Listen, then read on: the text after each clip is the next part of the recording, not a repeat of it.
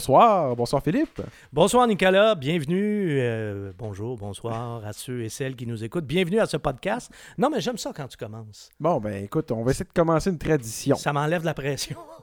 Je sais pas, moi ça me dérange pas de faire bonsoir. Ouais, c'est Un peu le gars qui annonce un grand prix. Alors, madame, ça mérite un voyage à Cuba. Ouais, c'est ça, exactement. Un gros, de voix off. un gros, euh, tu viens de gagner le Je gros. pourrais lot. t'introduire à ton propre show. Oui, oui, absolument. Ben oui. Tu pourrais être. euh, Le gars qui mène la foule avant, là, sur le plateau. là. exactement, Hein, exactement. ça, tu pourrais être mon, mon Ed McMahon. Ça, ça te dit rien. Hein? Ça, c'est dans le temps de Johnny Carson. Là, je viens tellement de trahir mon âge. On va arrêter ça là. On va arrêter Moi, ça. j'allais dire Andy Kaufman. Non, mais c'est- il faisait pas les foules, lui. Non, c'est non, juste non, un stand-up. Oui, puis c'est un stand-up, puis un stand-up assez edgy. Excentrique, hein? ouais. Euh, Ah oui, on oui, sait même pas s'il est vraiment mort ou pas. Euh, Ah, y a-tu une légende urbaine là-dessus aussi? As-tu déjà vu le, le film? Non, non, je l'ai Ah, pas ben vu. tu iras le voir. Oh. Tu, tu fais comme Ah, ouais, finalement, c'est-tu fake ou pas, là? Bon, C'est bon, bon, bon. Bref, On est-tu là pour parler d'automobile, nous autres? ben, à Hein? On est paraît, rendu à Andy oui. Kaufman, là, puis on a, ça a parti avec Johnny ça, Carson. ça, ça, parti, drift assez rapidement. Oui, c'est ça, ça a dérapé un peu, mais c'est correct. Hein? On parle d'automobile, alors ça se peut que ça dérape des fois. Donc aujourd'hui, le. focus, focus, le- Nicolas, focus. Oui, et, et on, et on termine le sujet de la Fiat euh, 124. Oui, parce que euh, dans le- notre podcast euh, précédent, on vous a fait, on vous a raconté l'histoire de la Fiat 124 Sport Spider. Parce que la Fiat Spider, c'est un des modèles les plus importants de l'histoire de Fiat. Hein, Je pense que euh, la- si on dit aux gens là, quel modèle de Fiat que vous connaissez, les gens vont dire soit la 500, soit la Spider. C'est pas mal les deux pr- principaux classiques de Fiat. Là. Il y en a évidemment d'autres, là, mais les plus Ce qui est connus. resté dans, gravé dans Les plus connus, là, je Ouais. dirais, le grand public, là, c'est vraiment ces deux-là. Hein, bon. Et euh, la Fiat 124, ben, on en parlait dans, dans notre podcast euh, précédent, la Fiat 124 Sport Spider a eu une longue vie. Ça a duré euh, une vingtaine d'années, mais ça s'est terminé au milieu des années 80. Sauf que dans l'industrie automobile, faut jamais penser qu'un modèle est disparu pour de bon. Hein, Le recyclage, là, ça, c'est une pratique que les La nostalgie, ça a toujours marché. Attends, attends, j'y arrive, Ok, j'y arrive. excuse, oui, excuse, ben justement pour ça, le recyclage, c'est une pratique que les constructeurs maîtrisent très bien parce que tous les spécialistes en marketing vont vous le dire, la nostalgie est une corde sensible. Ça vend. Et j'en suis la preuve vivante. Moi, j'étais un nostalgique fini. Je pense que je suis venu au monde, j'étais nostalgique. Fait que ça te donne une idée. Là. Puis pour ce genre de truc-là, moi, je suis- je suis toujours acheteur. Ça, ça, moi, en tout cas, c'est une de mes cordes sensibles. Et je suis visiblement pas le seul, puisque les spécialistes de marketing, justement, utilisent ça à toutes les sauces pour toutes sortes de produits, etc. Etc., etc., comme, disait le, comme dirait le prof euh, Léopold Lauzon. Bon, alors autrement dit, ce qu'on est en train de, de vous dire, c'est que si vous ressortez un modèle, un nom, qui évoque un souvenir, vous avez de très bonnes chances de frapper dans le mille. Si c'est un bon souvenir, évidemment. hein, Il faut que ça soit bien exécuté. Ouais, ça aussi.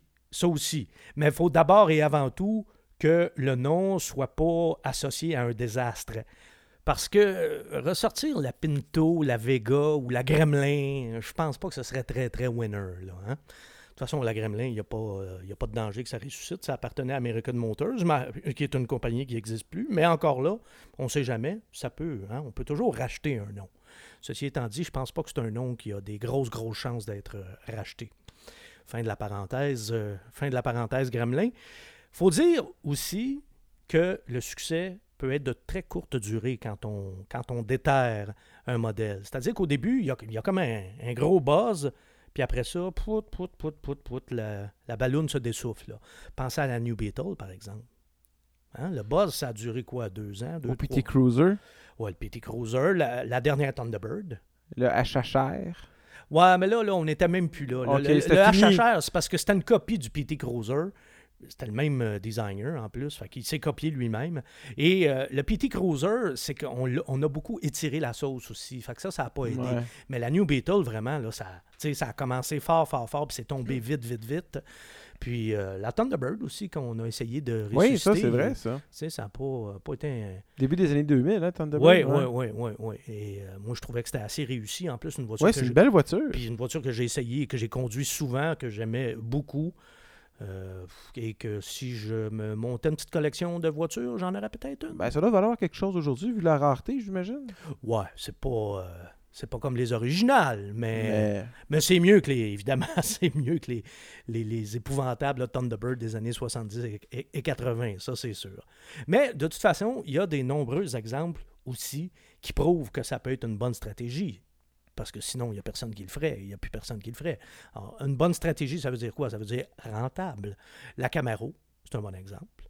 Hein? On l'a ressuscité et depuis ce temps-là, c'est un modèle qui se vend très bien.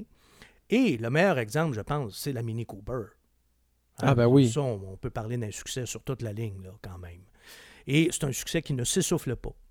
Hein? Ça fait quand même pas loin de 20 ans là, qu'on a ressuscité la, la... Ça fait plus, c'est en 2000, je pense, si ma mémoire est Ah, wow, Oh, le temps passe vite. Oh, oui, tout à fait. Oh. Puis on a là-dessus, BMW avec euh, la Mini a vraiment fait du très, très bon travail. On a multiplié les versions, on en a fait des versions plus sportives, etc. Bref, eux autres, là, ils ont fait exactement ce qu'il fallait faire. Alors, Fiat a probablement, pas probablement, Fiat a suivi l'exemple de BMW parce que Fiat, ils en avaient une mini voiture, eux autres aussi. Fiat a donc déterré un de ses classiques La 500. du siècle dernier, la 500. Et comme ça a plutôt bien fonctionné, malgré tout ce qu'on peut dire de la Fiat 500, on en voit quand même sur la route. On hein? en voit, Bon. ça vend. Alors Fiat, euh, chez Fiat, on s'est dit, ben, pourquoi pas faire la même chose avec un autre de nos modèles emblématiques. Et des modèles emblématiques, chez Fiat, il n'y en a quand même pas, euh, il y en a quand même pas une tonne. là. On pourrait même dire qu'il y en a seulement deux, hein, on le disait. On le disait tantôt, ils n'ont pas eu besoin de réfléchir trop trop longtemps. La Fiat 124 Spider a ressuscité. Bing. Et cette fois-là, ben, on ne s'est pas trop cassé la tête et surtout, on a sauvé une fortune en coût de développement. On a conclu un partenariat avec Mazda, qui justement fabrique un petit roadster deux places très populaire, la MX5. faut dire, Nicolas, qu'à l'origine, c'est l'Alfa Romeo Spider qui devait être développé conjointement avec Mazda. Mais finalement, le projet s'est retrouvé dans la cour de Fiat, qui justement avait, elle aussi, un Spider dans sa boîte à souvenirs. Alors là-dessus, au moins, on s'est reviré assez vite. Et le résultat, ben, la Fiat 124, elle est construite non seulement sur la même plateforme que la Mazda MX5, mais elles sont assemblées dans la même usine à Hiroshima, au Japon. Alors, quand vous conduisez une, Fiat 124 Spider, dites-vous que vous conduisez probablement la première Fiat de l'histoire qui a été assemblée au Japon. Pas en Asie, par contre, mais au Japon, oui. Parce qu'il y a déjà eu des Fiat 124, 4 portes, assemblées en Corée du Sud. On en a parlé dans, le, dans notre podcast précédent. Est-ce que ça veut dire que les deux voitures sont des clones ou plus des jumeaux non identiques? Ben, je dirais. Des jumelles? Ouais, je dirais des jumelles non identiques. Puis encore, euh, Nicolas, je dirais même plutôt des sœurs. Pas des jumelles. Parce que oui, c'est vrai, ils partagent, sais, la, la Fiat 124 Spider et la MX5 partagent la même plateforme. Bon, c'est quand même un gros morceau, mais elles ont chacune leur propre moteur, ce qui est quand même un très gros facteur de différenciation. Hein? Absolument. tout de même. Et elles n'ont pas la même carrosserie non plus. Il n'y a probablement pas un seul panneau, un seul morceau de tôle en commun dans les deux modèles. Regarde les photos, là. regarde une MX5 puis euh, regarde une, euh, une 124. Ben, écoute- c'est sûr qu'un un Spider, sais, un petit roadster deux Un places. Spider, c'est un Spider. Ils finissent- ça finissent tout- à ma cappuccino aussi. Ben, c'est ça, ils finissent tous par se ressembler un petit peu. Mais si on les examine bien, bien, bien comme il faut, on voit quand même que c'est euh, des voitures Ben- assez différentes. La, la MX5 a une gueule qui est beaucoup plus agressive, avec ses phares très ciselés, ses ailes bombées. Euh, la Fiat, elle, s'inspire clairement là, de son ancêtre. Et de ce côté-là, ma foi, c'est plutôt réussi. Parce qu'elle a l'air d'une Fiat. Écoute, comme un profane qui avait jamais vu de Fiat 124, quand j'en ai vu une cet été justement pour la première fois, puis pour être bien honnête, là, ça m'a pris un bon 5 secondes de réaliser que, ah ben oui, mais c'est une MX5, tellement elle n'était pas si similaire que ça de l'extérieur. ouais, ouais, ouais. Tu l'as même il- euh, brièvement conduit. Il a fallu que je m'assoie dedans pour réaliser vraiment. C'est là où je l'ai vu, je me suis assis, assis à l'intérieur.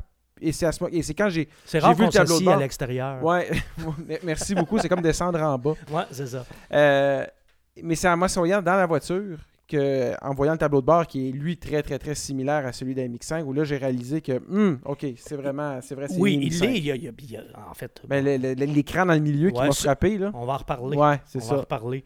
Mais juste pour compléter avec la, la partie esthétique, avec la carrosserie, la Fiat 124 Spider, la version Abarth. Ah, moi, il y a quelque chose qui est venu me chercher là. Ah, J'ai parlé dans le podcast précédent que moi j'avais beaucoup tripé sur les Fiat 124 Abarth qu'on utilisait dans les rallyes, dans les rallyes de championnat du monde au début, euh, à la fin des années 70. Et on a fait exactement ça avec la version Abarth actuelle.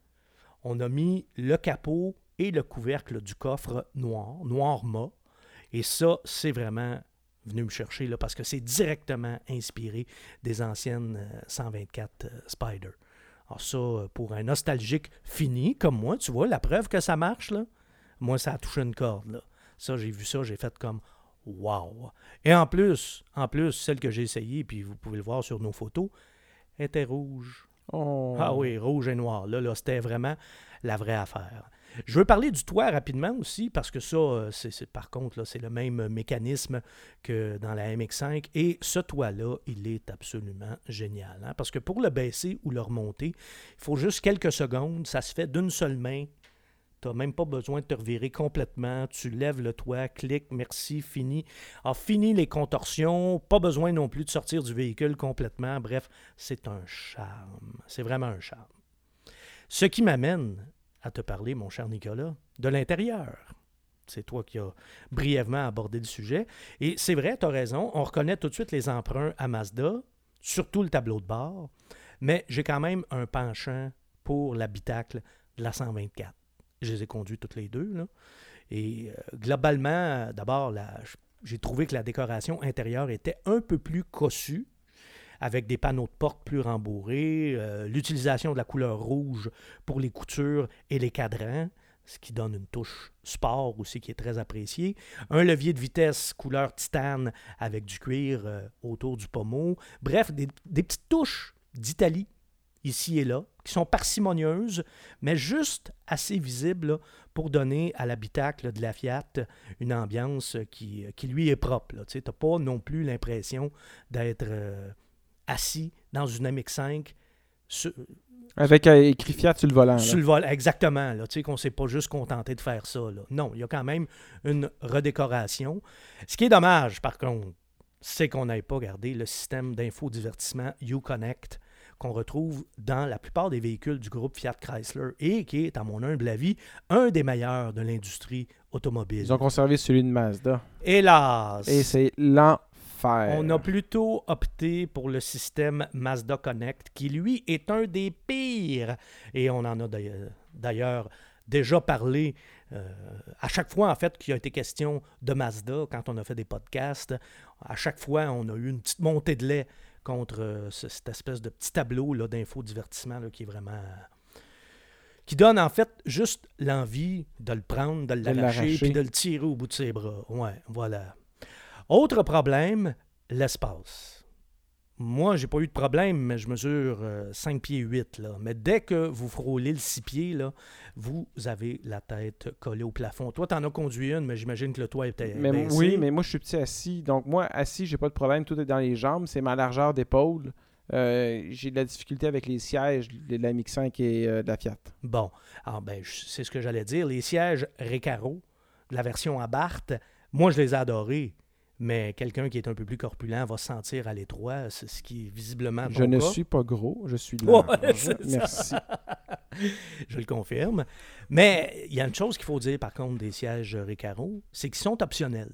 Alors, les sièges qui sont offerts en équipement de série sont un petit peu moins enveloppants, un petit peu moins étroits.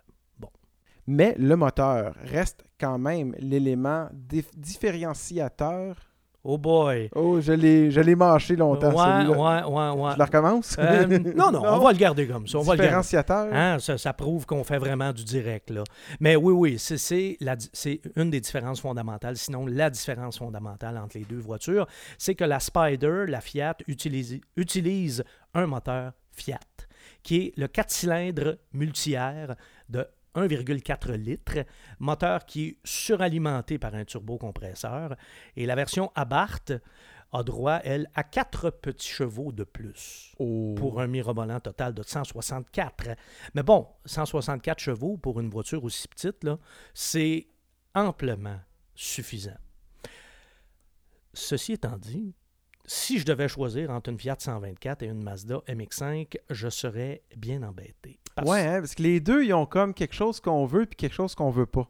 Ouais, le moteur de la Fiat, là, moi, je l'ai trouvé plus souple, un petit peu moins rugueux que celui de la Mazda, et surtout, il y a du son. Ce qui est étonnant quand même pour un moteur turbo. Là. J'ai- apprécié aussi euh, le moteur. Moi, j'avais la, j'ai essayé euh, très, très, très euh, rapidement la Fiat 124, mais non à Barthes. Et j'ai adoré le moteur. J'ai trouvé que les moteurs, euh, que le moteur de la, de la 124 me donnait un petit quelque chose de plus que j'avais pas avec la, MX avec la MX5. Ben, c'est le petit kick du turbo. hein. C'est ça. Mais, mais la MX5 a quand même tellement un beau moteur là, que. Mais à choisir les deux, je prendrais le, le- le- le turbo de l'italienne puis je le planterais dans la MX5. Euh, avoir le choix. là. Non, mais c'est- un heureux problème. là. C'est deux, Ouais. deux très bonnes voitures avec deux très bons moteurs, mais c'est des moteurs qui ont des caractères quand même assez différents. Et le moteur de la Fiat, il est turbo-compressé et ça paraît parce que sous les 3500 tours minute, c'est pas, pas explosif, là. mais une fois qu'on dépasse 4000, 4500 tours minute, là, ça commence à devenir jouissif. J'ose vraiment le dire. là. Moi, cet été, là, c'est vraiment une des voitures avec lesquelles j'ai eu le plus de plaisir. La MX. L'autre étant. plus que, j'allais dire la plus que la MX5. MX5 ou différemment? Pas- Différemment. Pas, le même trip, mais Non, c'est deux non, non, maudits non, bons non. trips. Oui, les deux. Dans les deux cas, effectivement. Puis pour un maximum de plaisir, de toute façon, il faut jouer du levier et se tenir, euh, se tenir haut en régime, ce qui n'est pas euh, désagréable du tout, du tout, du tout avec ce genre de petite voiture-là. Et c'est vraiment un moteur très souple qui se prête très bien, très bien à ça. Et autre facteur quand même, c'est qu'il ne consomme pas plus que celui de la Mazda. Côté consommation, on est à peu près. Il consomme peut-être un petit peu plus, mais c'est pas énorme. On est au comme- millilitre près quasiment. Là. ben, pas à ce point-là, mais on a peut-être euh, gros maximum 1 litre au 100 là, d'écart. là. Parce que c'est vrai que le Sky Active, euh, de, de- la technologie Sky Active de Mazda, on a quand même une consommation euh, très, très, très intéressante de ce côté-là. Mais quand même, avec la, la 124 euh, Spider, euh, en conduite normale, là, on ne dépasse pas en moyenne le 8 litres au 100 km. Là. Hum. Oh, non, mais c'est quand même une, petite, auto, petite auto sport euh, et euh, avec laquelle on, est, euh, on a toujours envie d'être Oh un petit peu enthousiaste. Pas de. Prius C, là. Non, non, non, non. C'est ça, donc, puis d'ailleurs, si c'est ça que vous voulez, euh, justement, acheter une Prius C, achetez pas une 124 Spider, là.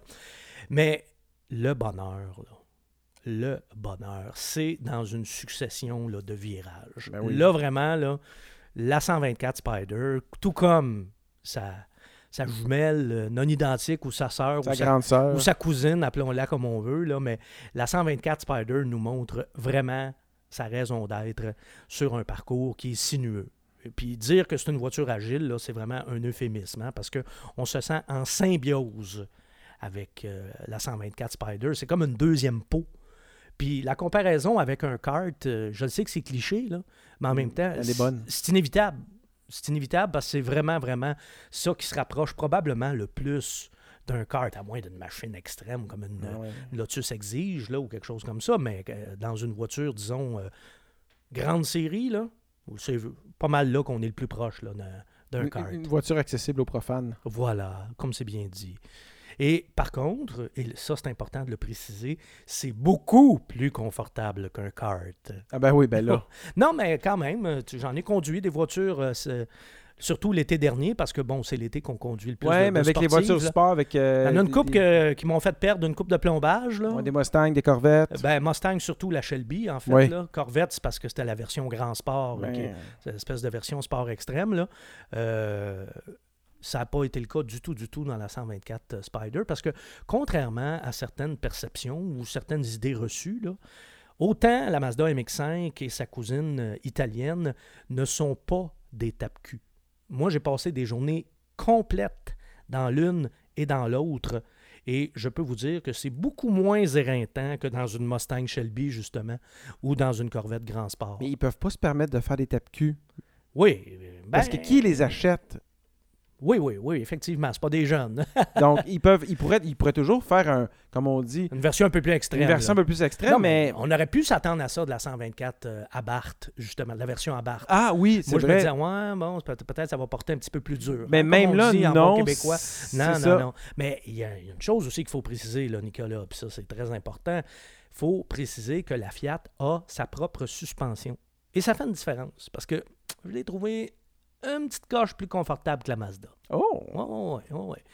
Et euh, c'est probablement la voiture avec laquelle j'ai fait le plus de kilométrage cet été. Et je n'ai jamais ressenti aucun inconfort, aucune fatigue. Par contre, la MX5, faut le dire, c'est la plus sportive des deux. C'est un petit peu plus neutre en virage, mord un petit peu plus. Alors, en résumé, on pourrait dire que la 124 Spider est un petit peu plus grand tourisme. Bon, et là, Philippe, la question qui tue. Comment ça coûte? Bon, ça, c'est. C'est la question qui tue, comme tu le dis si Parce bien. qu'au bout du compte... Parce que c'est bien le fun, là, mais c'est cher. Ah, non! Ben, c'est cher. Tu sais, prix de base d'environ 33 000 Fait que c'est sûr qu'on n'est pas dans l'univers de, de- de Porsche ou euh, de Ferrari, là. Non, mais j'imagine que ça doit, ça doit monter facilement. Ça doit frôler les 50 000. euh, Tu peux aller à pas loin de ça là, quand tu vas dans les versions les plus équipées. Mais euh, bon, prix de base d'environ 33 000 euh, autant pour une Mazda MX-5 qu'une Fiat 124 Spider. Partent à peu près sur un pied d'égalité là-dessus, là, à quelques centaines de dollars près. Mais dans le cas de la Fiat, dont j'ai fait l'essai cet été, là, équipée telle qu'elle, ça dépassait un petit peu 48 000 Oh. alors ça, c'est une fois et demi le prix de base. Ça, ça commence à faire beaucoup. Et je dirais même beaucoup trop. Et là, c'est moi qui vais y aller avec une question qui tue, Nicolas. Est-ce que ça va être moins fiable que la Mazda? Non, je pense pas. Il n'y a pas assez de composantes différentes. Ouais, mais en même temps, c'est sûr que les antécédents et la réputation de Fiat font quand même peur. Mais à part le moteur, effectivement, il n'y a pas de crainte à y avoir. Pour le reste, là, parce que, comme tu dis, c'est... Parce que ce qui use vraiment sur des voitures euh, dites non fiables, mis à part le moteur, c'est la durée de vie des, des pièces de mécanique et surtout des pièces de suspension. Et si ça peut rassurer aussi plusieurs euh, acheteurs potentiels, elle n'est pas assemblée en Italie, elle est assemblée au Japon, dans la même usine que la Mazda. Alors quand même, ça déjà, c'est il y a un facteur rassurant pour moi là, de ce côté-là. Donc la Mazda, la Fiat? Oh, pour moi, c'est la Fiat, mais par un cheveu. Là, là Ah c'est oui? un, ah un photo finish, là. Carrément, là. Et pour moi, puis c'est peut-être pas... Mais la Fiat parce que c'est la Barthes? Oui. Ah, OK. À cause, parce que c'est la Barthes et parce qu'il y a le facteur nostalgie.